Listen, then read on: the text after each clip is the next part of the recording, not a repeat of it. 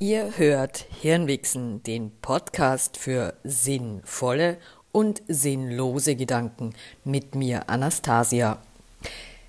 Heute zum Thema repräsentative Demokratie oder lasst uns den Bundestag doch bitte einfach auslosen, weil die Gleichung Wahl ist gleich repräsentative Demokratie oder Demokratie, die Herrschaft geht vom Volk aus, ähm, ist gleich Wahl, ist ja nicht in Stein gemeißelt.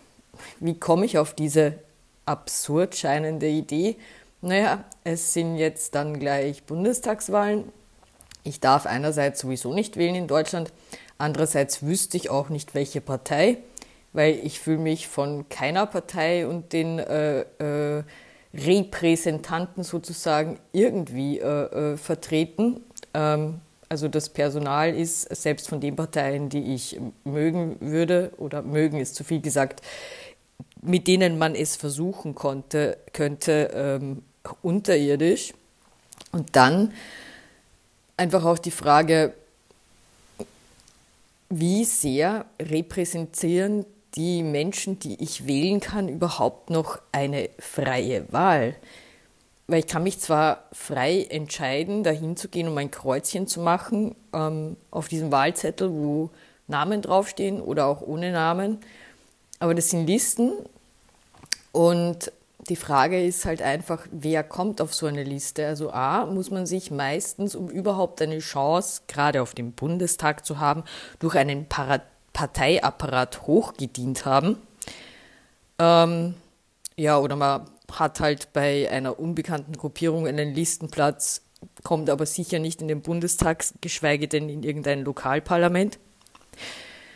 Ähm, und Voraussetzung zwei ist ja, dass man sich irgendwie aufstellen lässt. Natürlich sind wir alle, also ich nicht als EU-Bürger, aber ähm, Menschen, die in Deutschland äh, das Wahlrecht besitzen, besitzen aktives und passives Wahlrecht. Ähm, die dürfen sich also auch alle theoretisch aufstellen lassen. Aber äh, ich weiß nicht mehr, was ARD und ZDF Blick auf die Sitzverteilung im Bundestag zeigt. Da sind ganz viele Beamten, dann sind da Freiberufler, Wirtschaftsschaffende.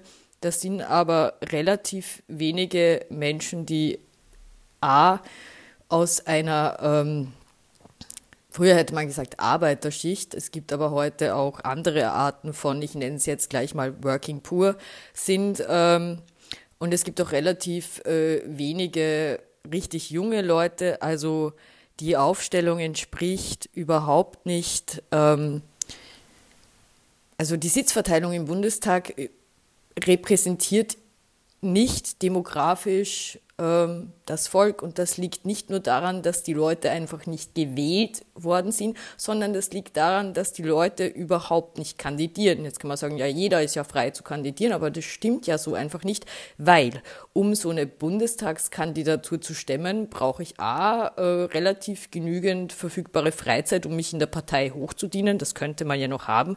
Aber B, einfach auch genügend Kohle für einen Wahlkampf im äh, Rücken. Ähm, genau ähm, finde den Fehler. Und wie komme ich jetzt auf Bundestagsauslosung?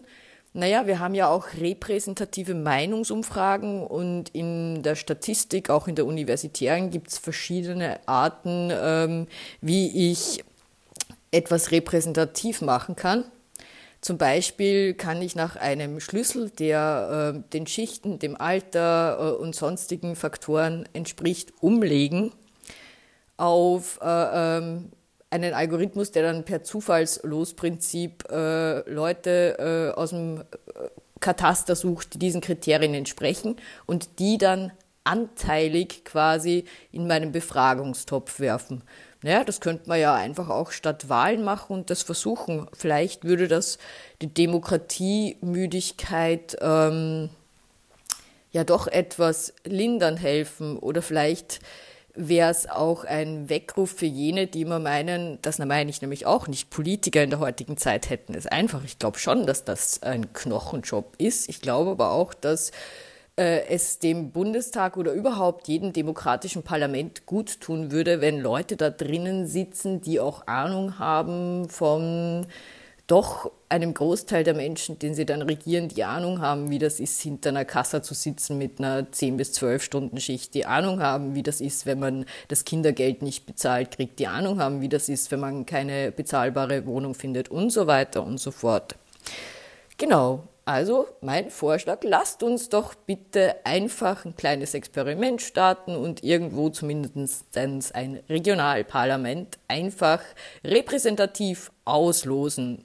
So, das war jetzt genug. Das war Hirnwichsen, der Podcast für sinnvolle und sinnlose Gedanken. Vielleicht fandest du, fandet ihr die ja jetzt äh, eher sinnvoll oder sinnlos.